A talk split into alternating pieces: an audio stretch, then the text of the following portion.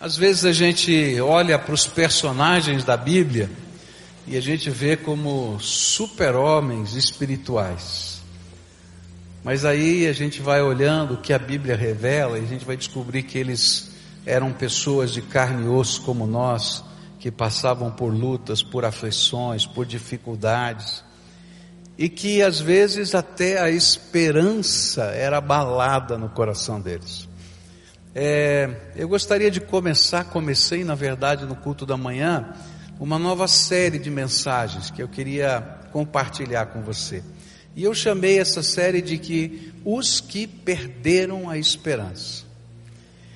Hoje a gente vai olhar para a vida de Moisés, talvez um dos maiores profetas do Antigo Testamento, é um dos, com certeza, um dos maiores líderes do povo de Deus, do povo de Israel, mas você vai perceber que na vida dele houve 40 anos em que ele perdeu a esperança.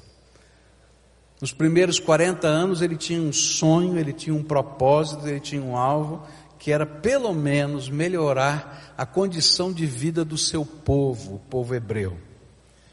E aí, cheio de revolta, de ira, ele acaba matando um feitor egípcio. E aí ele é expulso do Egito, ele foge do Egito, e durante 40 anos ele perde o alvo, o propósito, a esperança. Ele vai, não tem casa, não tem família, não tem lugar, aí ele fica hospedado na casa, não é, de Jetro, casa-se com uma das filhas dele, e durante esses 40 anos ele se torna o guardador das ovelhas do seu sogro. Essa era o seu estilo de vida. E Deus vai começar a renovar a esperança desse homem aos 80 anos de idade. Eu queria desafiar você a convidar pessoas que você sabe que estão tristes, abatidas, quem sabe desempregados, quem sabe vivendo uma depressão, alguém que você conhece que está sem esperança, porque ao longo dessas semanas a gente só vai falar sobre isso. A semana que vem, o tema da mensagem vai ser: quando vai ser a minha vez? Já parou para pensar nisso, né? Quando é que vai ser a minha vez? Esse é o tema da, mensagem da semana que vem. Mas hoje eu quero olhar para a vida de Moisés e lembrar um pouquinho que a gente já estudou hoje de manhã e continuar essa mensagem agora à noite. Como é que Deus pegou esse homem 40 anos sem esperança e renovou a esperança. Nós vimos hoje de manhã que a primeira coisa que Deus fez foi revelar o fogo da sua presença. E o fogo da sua presença era um milagre que ele assistia, mas era uma mensagem que era possível arder sem se consumir. E aí Deus vai trabalhar esse primeiro aspecto na vida de Moisés. Moisés, na minha presença, você pode arder sem se consumir. E a gente aprendeu que nós somos consumidos pela própria esperança que temos. Se a tua esperança não alcança, não chega, não é? Você vai sendo consumido porque você vai desanimando, vai perdendo a capacidade de continuar se esforçando, porque você é o combustível e aí o combustível vai acabar. Mas quando Deus lhe dá a esperança dele, o plano dele, o propósito dele, às vezes a gente vai ter que fazer uma grande alteração de vida. Ele é o combustível que não se esgota. Por isso a gente pode arder sem se consumir, mesmo que seja aos 80 anos de vida. A segunda coisa que a gente aprendeu hoje de manhã foi que Deus continuou renovando a esperança no coração de Moisés, chamando-o para uma missão. E a gente olhou para esse contraste, mas chamar para uma missão aos 80 anos, eu não sei se é sonho ou pesadelo, não é? Porque a gente vai, como é, não conseguia os 40, e ele diz: agora você vai não só melhorar o estado de vida do povo hebreu, mas você vai tirá-lo de lá. Senhor, se fosse há 40 anos atrás, até que eu topava, mas agora não dá. Se eu não conseguir os 40, vou conseguir os 80. E aí vem o segredo da esperança. quando a missão é minha, Deus não tem responsabilidade nenhuma. Mas quando a missão é de Deus, Ele é responsável pelos resultados. E aí Deus vai dizer: Eu desci para tirar o meu povo, eu só estou te pedindo para vir comigo.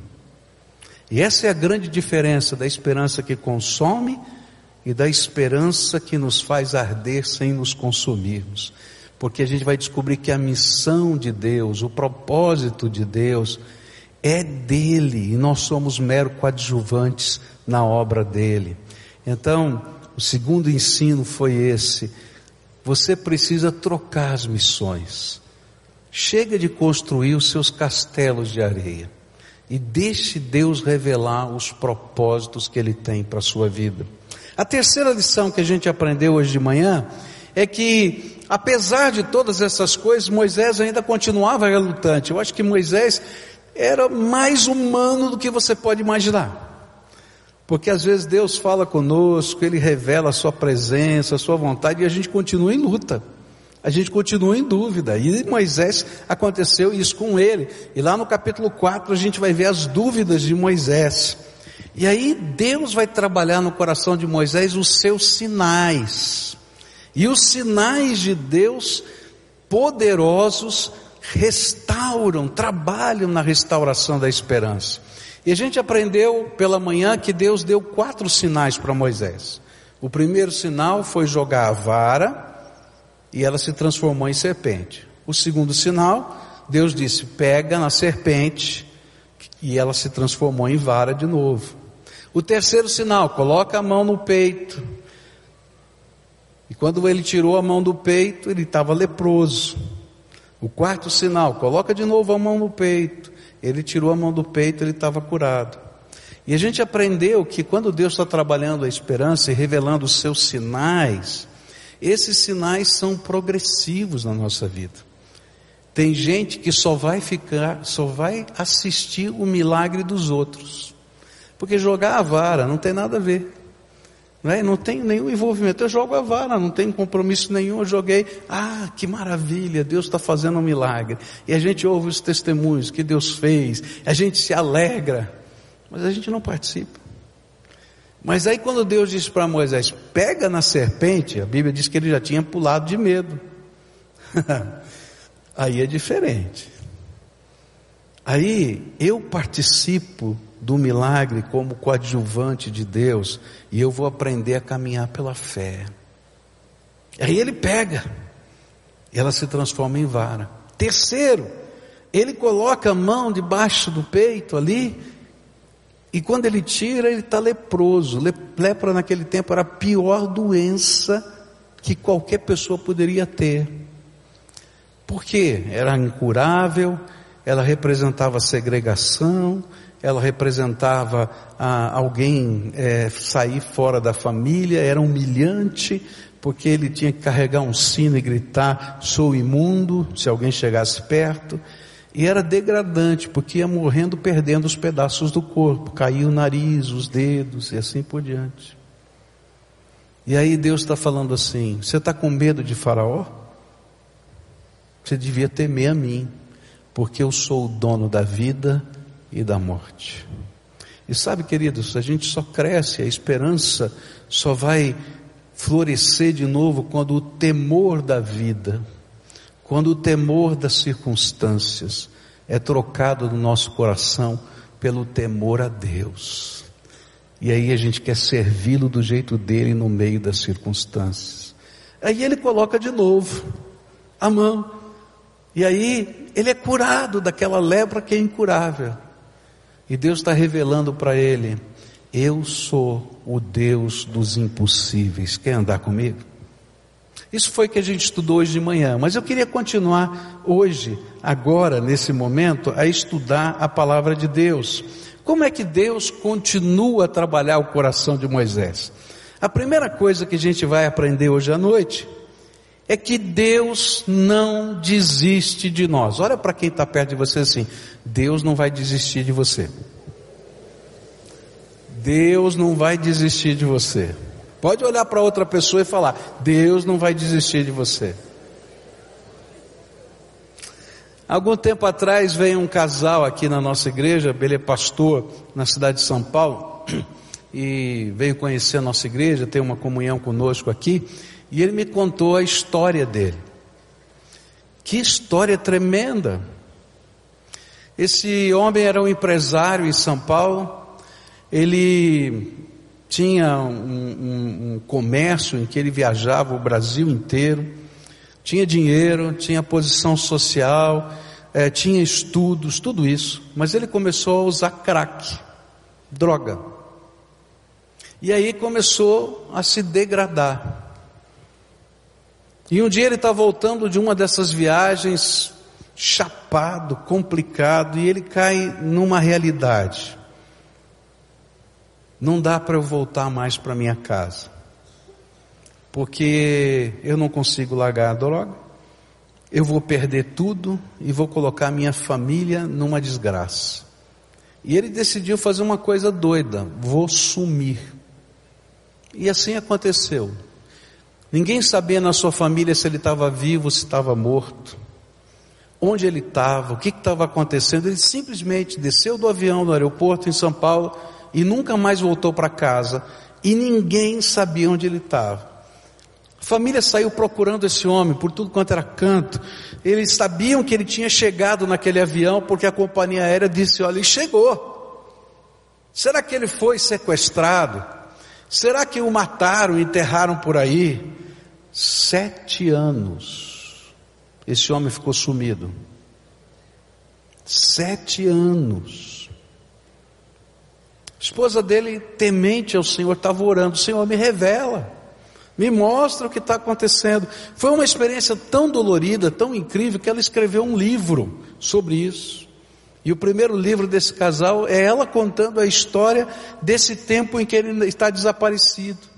E eles estavam orando, Senhor, pelo menos tranquiliza o nosso coração para a gente saber onde está esse homem, se vivo ou morto, alguma coisa.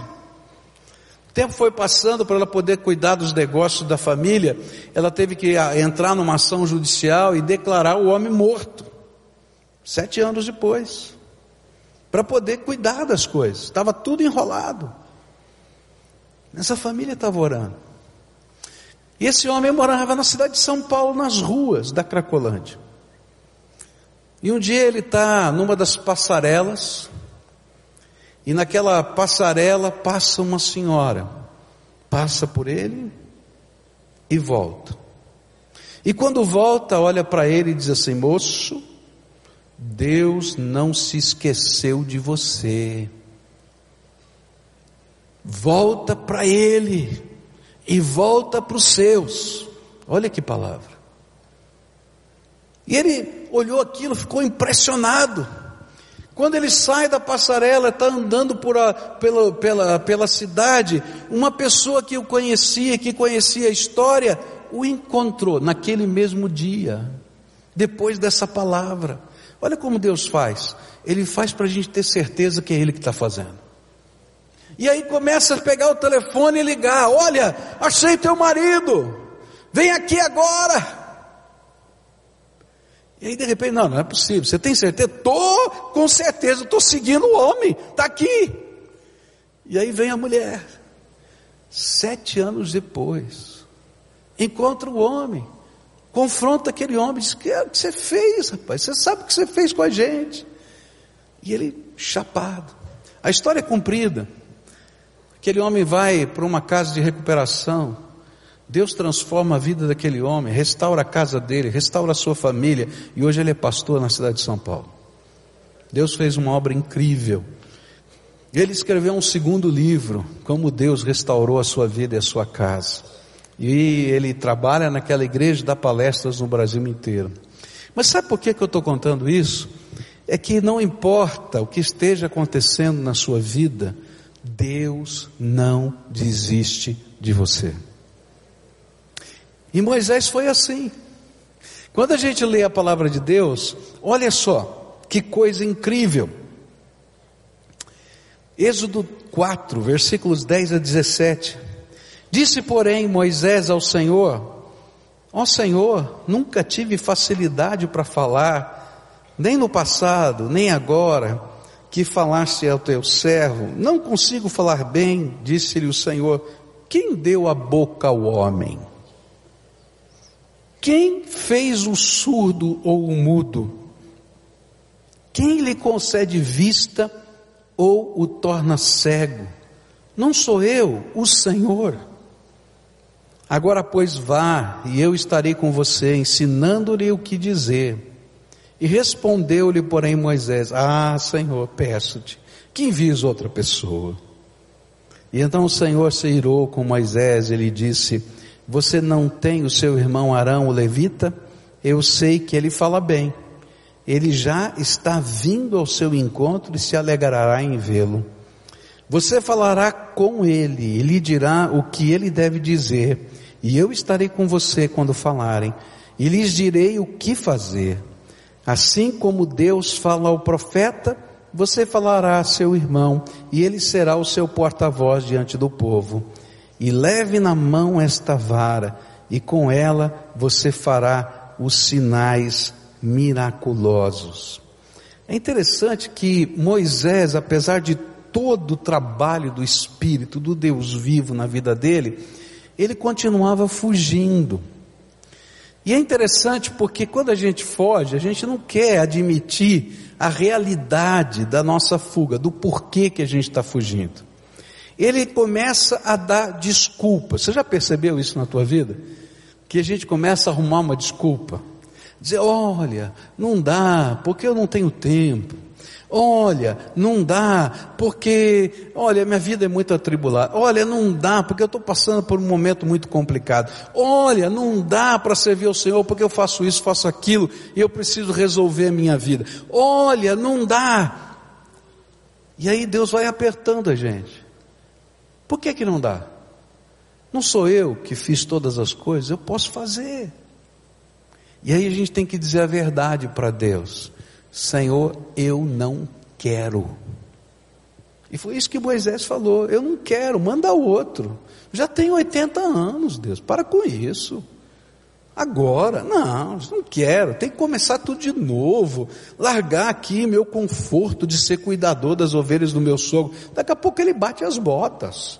E aí eu vou, né, ter um pedacinho para mim. Agora eu vou sair? Não, peraí.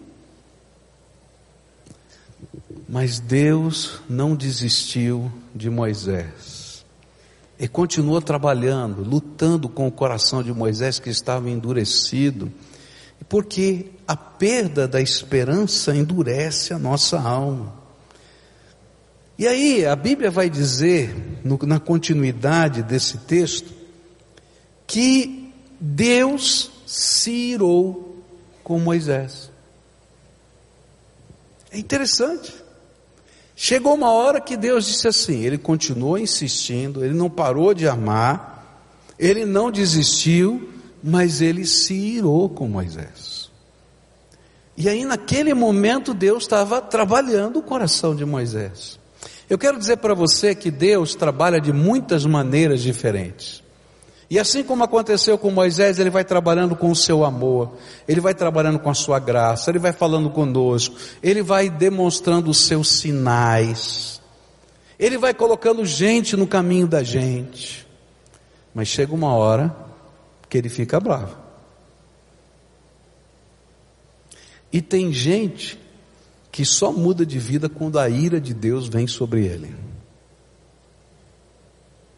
Tem um ditado, né, evangélico, né? Se não vem pelo amor, vem o quê? Vem pela dor. E daí ele puxa a orelha. Ah, como puxa. Quem aqui já recebeu um puxão de orelha bom de Deus? Levanta a mão aí. Pecador. Duro. Teimoso. Eu também. É assim. E Deus agora vai dizer: Olha, Moisés, uma parte da bênção você vai perder. Eu queria fazer você o mais eloquente dos homens. Mas agora um pedacinho dessa bênção eu estou transferindo para Arão. E queridos, assim acontece na minha vida e na tua vida. Quando a ira de Deus vem sobre nós, significa que nós vamos perder coisas na, na, na história da gente que Deus queria nos dar. Não porque Deus é mau, mas porque a vida está passando e a gente não pode voltar às oportunidades de ontem. Aquele emprego que você não aceitou e disse assim: ah, por que, que eu não aceitei? Aquela escola que você podia ter feito e não fez. Não adianta, querido, já passou. E aí, o Senhor está nos empurrando na direção do seu propósito. Deus não apenas nos ama apontando o caminho, mas há momentos na nossa vida que Ele dá um empurrão. Talvez hoje o Senhor esteja dizendo para você: estou empurrando você, estou forçando você, estou colocando você nessa linha, porque eu tenho um plano para você que é bênção na tua vida. Mas o tempo está passando, e as oportunidades da minha graça também vão passando. E às vezes a gente não entende esse processo na vida da gente. Por isso, Deus não desistiu, mas Ele demonstrou a sua ira. Por quê? Porque Ele queria empurrar Moisés na direção da esperança. Eu quero dizer para você que Deus não desiste de você.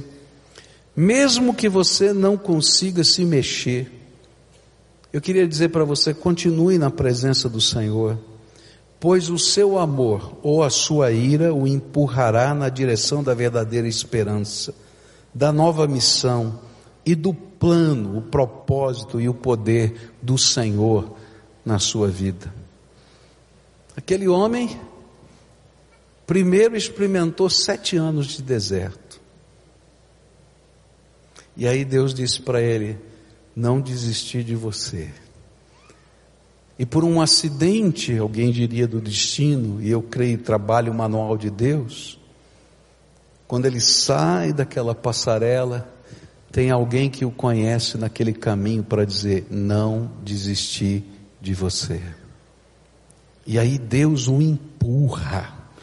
Vem a mulher dele. Eu imagino a conversa dessa mulher com ele. Você pode imaginar? Onde você estava, homem? Como é que você faz isso com os teus filhos? Você já parou para pensar? Eu não sei o que eu faria. Eu acho que aquela hora ia subir assim, o sangue italiano, assim. Sei não. Perigoso. Não é verdade? Mas Deus vai usar até aquela confrontação para abençoar a vida daquele homem. Deus não está desistindo de você, está empurrando você com as suas bênçãos, com a sua graça, com os seus milagres, mas às vezes chacoalhando a tua vida, para que você saia desse comodismo de marasmo, de ficar sentado no meio do deserto, olhando as ovelhas que não são nem suas, porque Deus tem um plano para a tua vida, tem um propósito para você realizar aqui e tem o poder dele para derramar sobre você. Deus quer restaurar a nossa esperança. Ele faz isso de muitas maneiras e ele quer fazer isso na sua vida. A última coisa que eu queria estudar com você é que depois desse empurrão de Deus, Moisés decide, tá bom, Senhor, eu não sei como é que foi esse empurrão da ira de Deus. Moisés não revela para gente. Mas eu acho que foi um negócio meio sério.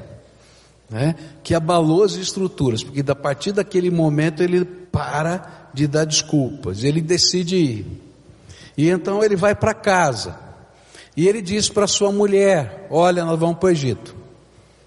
Mas o que você vai fazer no Egito? Olha, Deus falou comigo e eu tenho que ir para lá, e o Senhor vai me usar para tirar o meu povo do, do Egito. E eu acho que ela disse assim: meu marido está ficando louco. Como? Vamos para o Egito? Largar aqui a nossa segurança, nossa casa, as coisas, mal ou bem, a gente está bem aqui, olha, na casa do papai está tudo bom. Vai para onde no Egito? Você já alugou casa? Que trabalho que você vai fazer? E ele falou assim: Não, minha querida, eu vou ser profeta de Deus. Eu acho que se o teu marido falasse isso com você, você ia entrar em crise, especialmente porque ele não era um crente muito bom, não. Ele já estava 40 anos na geladeira. Já pensou? Falou assim, eu tive um encontro com Deus, o fogo foi lá, e ela dizendo, hum, tem alguma coisa estranha aqui. Foi isso que aconteceu. E aí, Moisés pega sua esposa e vai na direção do Egito. E eu creio que naquele momento um conflito começou a acontecer dentro de casa. E aqui, a quinta lição de como Deus trabalha o desânimo na nossa vida, é que Ele nos ensina a confiar o coração dos nossos familiares a Deus. Se tem uma coisa que dói no coração de um servo de Deus, e às vezes gera até desânimo dentro da gente, é quando a gente vê os nossos queridos, não é? É? em conflito com a gente por causa do Senhor. Eu acho que isso aconteceu. E havia um ponto de discórdia muito grande entre Moisés e Zípora, sua esposa. Era a circuncisão. A Bíblia diz assim, capítulo 4, versículos 24 a 26. Numa hospedaria, ao longo do caminho, o Senhor foi ao encontro de Moisés e procurou matá-lo. Mas Zípora pegou uma pedra afiada, cortou o prepúcio do seu filho e tocou os pés de Moisés e disse: Você é para mim um marido de sangue.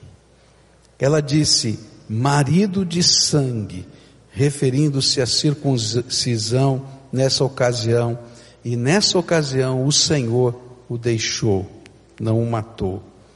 É interessante porque, como judeu, e se ele queria ser um profeta, e se ele queria liderar o seu povo, o seu filho precisava ser circuncidado. Havia na circuncisão, havia a marca de identidade do povo de Israel. Como ele poderia liderar o seu povo se um princípio básico da identidade de um israelita não era preservado por ele e pela sua família? Não dava certo.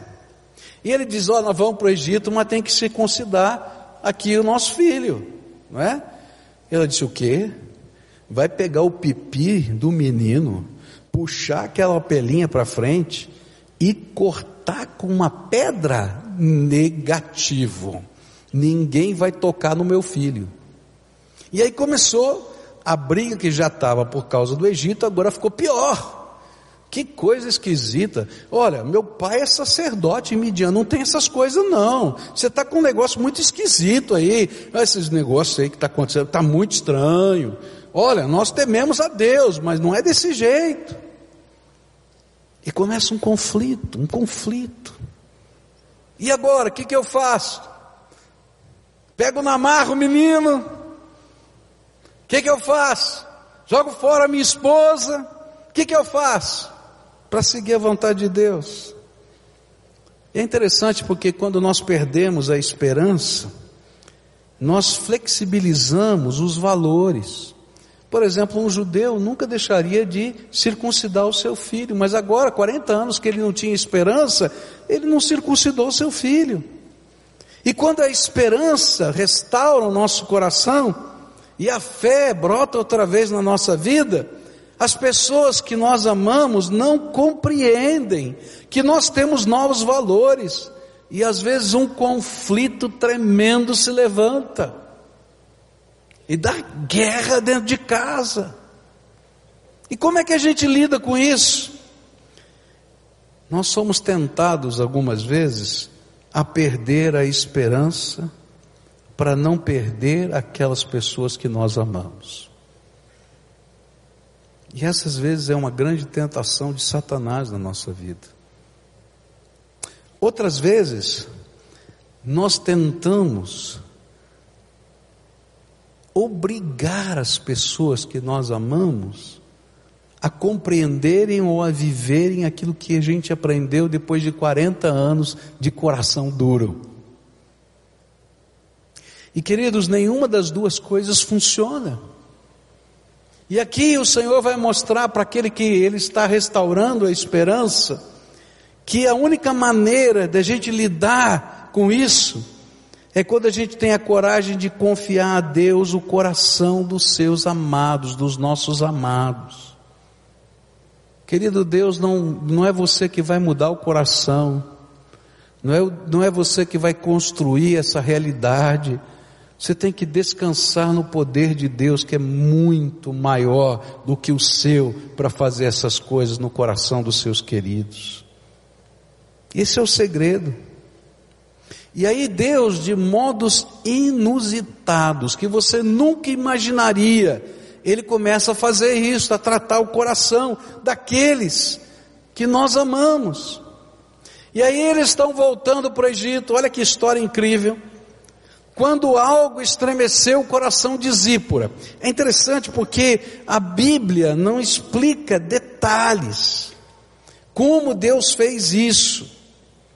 Mas de repente Moisés fica doente, uma doença estranha, diferente, e não sei de que maneira, porque a Bíblia não explica, aquela mulher tem certeza de que a doença vinha de Deus. Gente, alguma coisa aconteceu. Estranha. Lá no quarto daquela hospedaria. E aquela mulher tinha certeza que a doença vinha de Deus. E ela tinha certeza que a doença era para a morte de Moisés. E ela também tinha certeza que a cura dependia da circuncisão do seu filho. E o pior, ela sabia que quem tinha que circuncidar o seu filho não era Moisés, porque ele estava lá. Mas quem tinha que fazer isso era ela. É interessante isso, porque ela precisava pegar aquela pedra, cortar o prepúcio do seu filho, porque quem precisava ter o coração transformado agora era ela. E Deus começa a confrontar a vida de uma maneira inusitada da mulher amada de Moisés. Se fosse Moisés que tivesse circuncidado o seu filho, eu acho que eles teriam uma guerra para o resto da vida. Porque uma mágoa tão forte estaria no coração dessa mulher que talvez fosse impossível conviver. E às vezes, queridos, a gente não entende que a gente tem que confiar o coração dos nossos queridos a Deus e confiar nos modos inusitados de Deus fazer a sua obra. Eu já contei esse testemunho aqui para vocês de uma irmã da nossa igreja, hoje ela não mora mais aqui em Curitiba, mora em Brasília. E um dia a Michelle estava pregando, ela ficou muito animada em ouvir a mensagem do Michel mas ela começou a sentir um peso no seu coração porque o seu filho estava fora de casa alguns dias, é dependente de drogas, e ela não sabia onde estava o seu filho. E ela vai para a casa dela e se ajoelha na beira da cama e diz: Senhor, não vou sair daqui sem que o Senhor mande o meu filho de volta para casa. Eu vou lutar com o Senhor, eu vou brigar com o Senhor, eu vou implorar ao Senhor, eu vou chorar na tua presença. E ela continuou orando, e o tempo foi passando. Nesse mesmo momento estava acontecendo algo tremendo do outro lado da cidade. Numa favela de Curitiba, esse rapaz estava numa viela, completamente chapado, drogado, largado naquela viela. E sai uma senhora negra forte, olha para aquele garoto sentado ali e diz assim: moço, volta para tua casa porque a tua mulher, a tua mãe está chorando lágrimas de sangue. Volta para casa. E aquele rapaz drogado começou a falar um monte de bobagem, não queria é, atender a nada disso. E aquela mulher diz assim: volta para casa, por bem ou por mal E que como por bem, por mal, que nada. Ela vai lá na cozinha, pega aquela grade que fica em cima do fogão onde a gente põe a panela, volta com ela na mão e diz: Vai para casa, porque a tua mãe está chorando lágrimas de sangue. Ele, que isso, mulher? Ele começou a bater nas costas dele: Vai para casa, vai para casa, vai para casa, vai para casa. E ele foi para casa. E quando ele chega em casa, sabe o que ele vê? A mãe dele ajoelhada na beira da cama, pedindo: Senhor, traz o meu filho de volta. Eu não sei como, mas arranca o meu filho, empurra o meu filho. Faz isso, Senhor. Só o Senhor pode fazer isso. E o temor do Senhor veio no coração daquele moço. E ele começa a contar essa história para a mãe, tirar a camisa e os vergões estavam lá nas suas costas. Louvado seja Deus pelos vergões. É verdade. Porque apesar de serem agressões, foram marcas da graça de Deus na vida daquele menino. Aquele menino se converteu, o pai dele se converteu, a família toda se converteu. Hoje eles são membros de uma igreja em Brasília, ministram a palavra de Deus. Porque Deus cuida do coração dos nossos queridos. Eu não sei de que maneira. Às vezes ele dá um chacoalhão, às vezes ele coloca alguém no caminho, às vezes ele mexe nas nossas estruturas. Mas a gente tem que confiar as pessoas que nós amamos nas mãos de Deus. E aí Moisés vai, e eu creio que ele estava orando, Senhor, eu não tenho como resolver o problema com Zípora. Se a gente for mais adiante, vai dar em separação esse negócio, não dá certo. Ou então vai virar uma guerra para o resto da vida. Como é que eu lido com isso, Deus? E o Senhor falou assim: Deixa comigo, filho. Tu vai ficar doente agora. e aí o Moisés não entende. Eu acho que você também não entenderia. Senhor, estou pedindo para ela, não é para mim. Mas o Senhor sabe quais são os modos inusitados de trabalhar o coração das pessoas que nós amamos. E às vezes Deus vai mexer na nossa própria carne para trabalhar o coração das pessoas que nós amamos. E aí a Bíblia diz que quando aquela mulher corta o prepúcio do seu filho, ela vai com o prepúcio na mão, ensanguentado, e toca em Moisés. E naquele momento que ela toca em Moisés, diz a Bíblia, naquele instante, Moisés é curado. Sabe para quê? Para que ela saiba que o Senhor estava trabalhando ali. Agora é interessante que ela se converte pelo meio, né? Diz assim, Senhor, esse aqui é um homem de sangue. Mas Deus vai trabalhar a vida. O primeiro passo está dado. E às vezes a gente esquece isso. É que Deus levou às vezes 40 anos para trabalhar o teu coração. E a gente quer que em um dia todas as coisas mudem nos nossos queridos. E aí o Senhor está dizendo para ele: já comecei, fica quieto aí porque eu vou continuar. Primeiro passo já foi dado, mas vai vir o segundo, vai vir o terceiro, vai vir o quarto. E eu vou dizer para você, querido, celebra cada aproximação da graça na vida dos seus amados.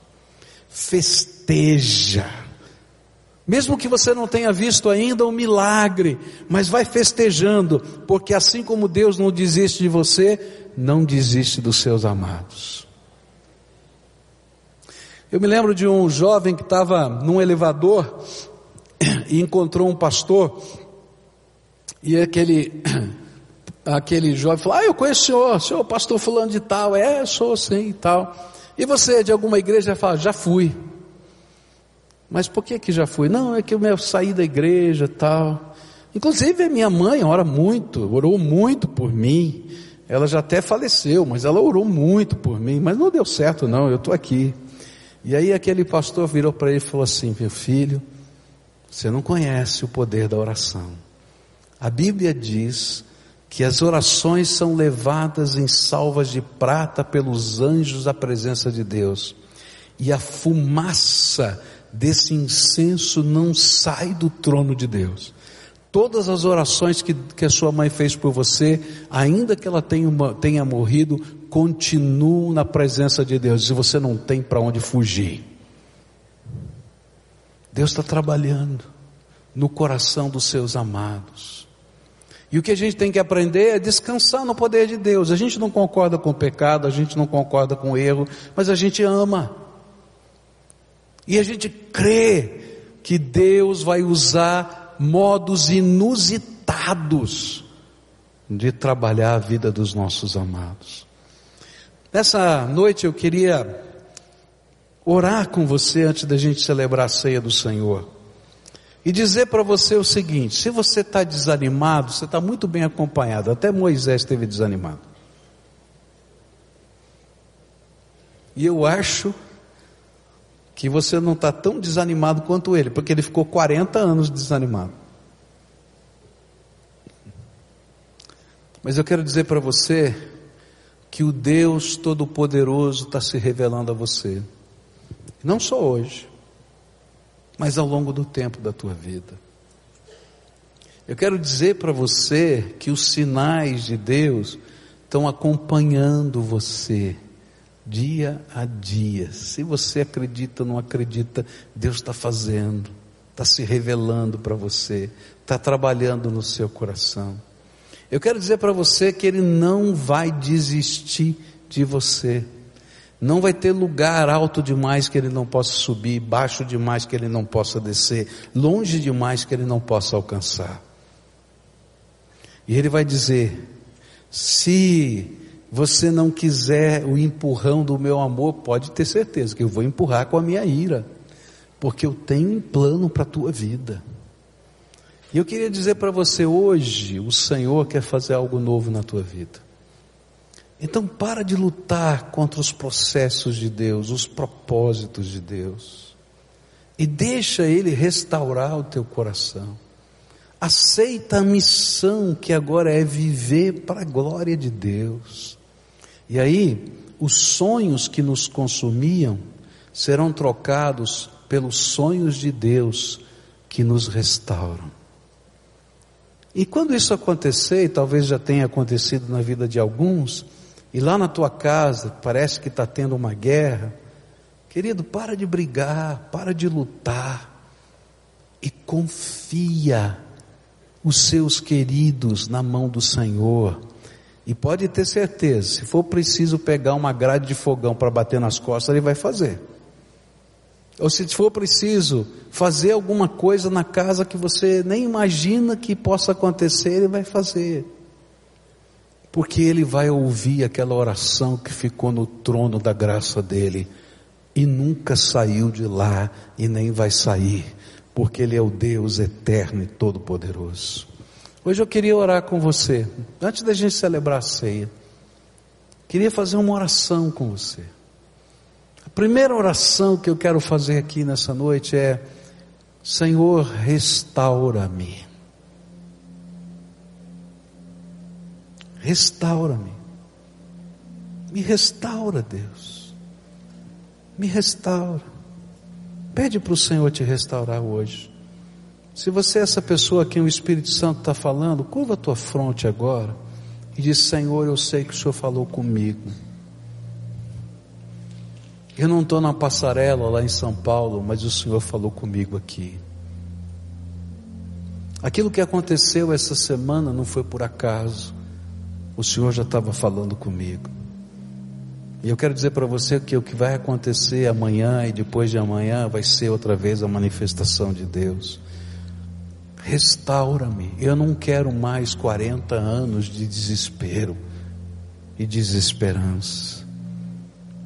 Eu quero agora fazer as mudanças da minha alma que o teu espírito quer construir em mim. E dá liberdade para Deus mexer na tua vida nos teus valores, na tua casa, nos teus negócios. Dá liberdade ao Espírito Santo de Deus. Se lança integralmente no colo de Deus. E quando ele começar a falar com você e te dar direcionamentos, você vai ter medo, como Moisés teve. Mas vai caminhando um passo de cada vez na presença do Senhor. Pai querido, essas pessoas que estão orando aqui hoje, Eu não consigo ouvir a oração delas, nem consigo identificá-las no meio dessa multidão. Mas sabe o que me alegra, Deus?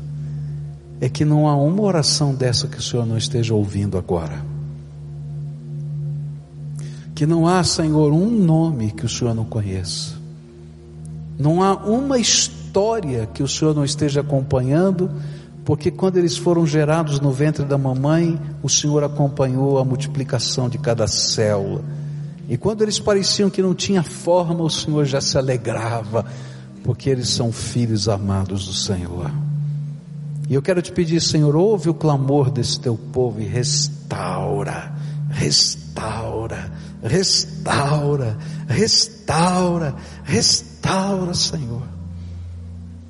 Que os novos sonhos venham, mas venham agora como revelação do teu Espírito.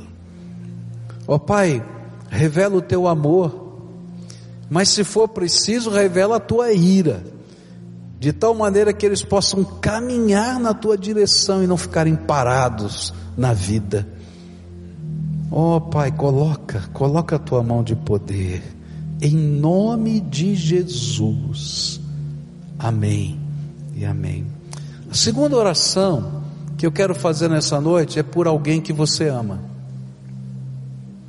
Tem alguém que você ama que você está pedindo uma transformação, que você está pedindo um toque, que você está pedindo, quem sabe, a conversão, que você está pedindo que a mente mude, que os valores sejam transformados.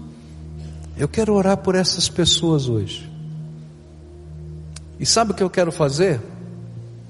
É tirar a responsabilidade que você está carregando na tua mão e colocar nas mãos do Senhor. Gente, eu vou dizer para você, vai ser muito difícil fazer isso. Porque a gente ama. E se a gente pudesse pular na frente de um ônibus para salvar as pessoas que a gente ama, a gente faria. E Deus está dizendo assim: Eu não quero que você pule na frente de um ônibus. Eu quero que você entregue o tesouro do amor do teu coração na minha mão.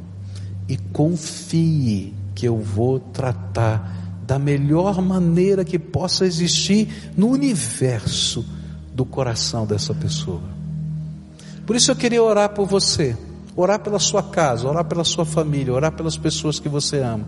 Se você tem alguém assim, está disposto a entregar essa pessoa na mão do Senhor, você vai tirar aqui e vai colocar ali, vai descansar. Fica de pé agora, porque eu quero orar com você. Agora, essa é uma oração de entrega. Senhor, de hoje em diante, a responsabilidade é do Senhor. E eu vou colocar essa pessoa nas tuas mãos. Eu vou continuar orando, Pai. Mas eu não vou usar mais qualquer estratégia, porque eu creio que o Senhor vai usar os modos inusitados da tua graça para fazer essa obra. Você crê nisso? Crê? Crê de todo o coração? Se for preciso pegar uma grade, Deus vai reusar.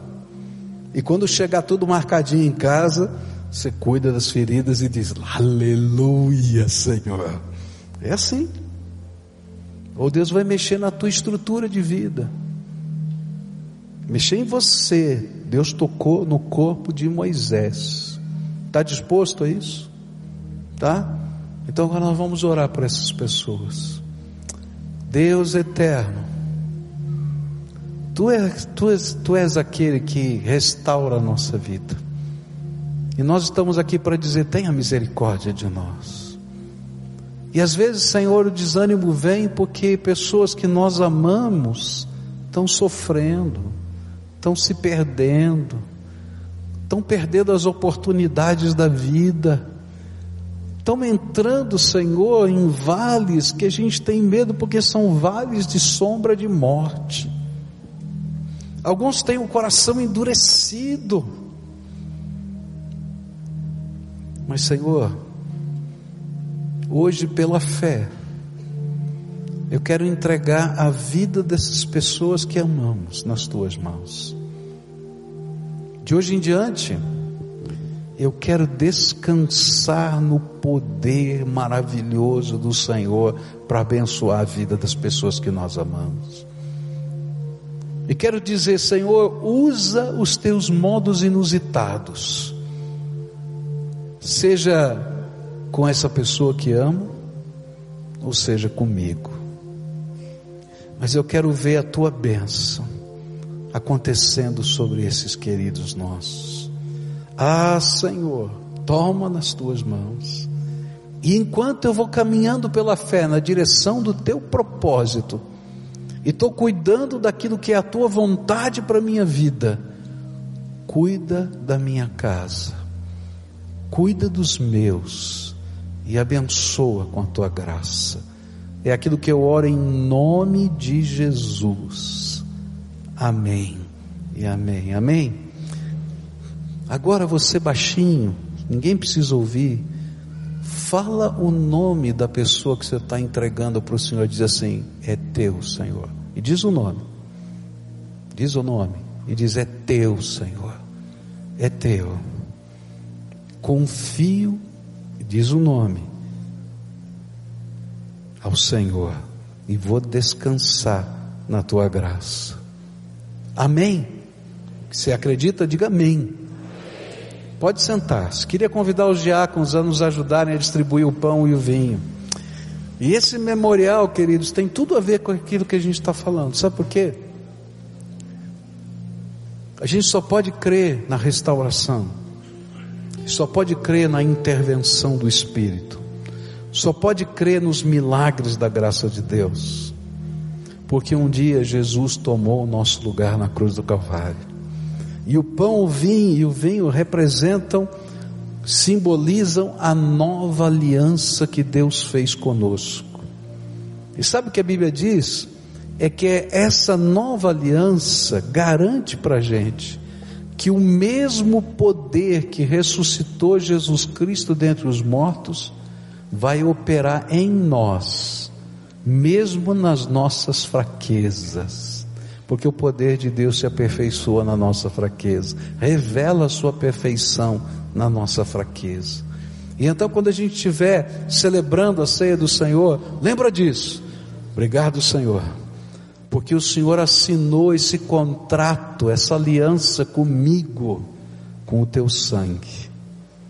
E eu creio que aquilo que eu entreguei, aquilo que eu estou sendo vivendo na tua presença, tem a marca da graça assinada com o teu sangue. Amém?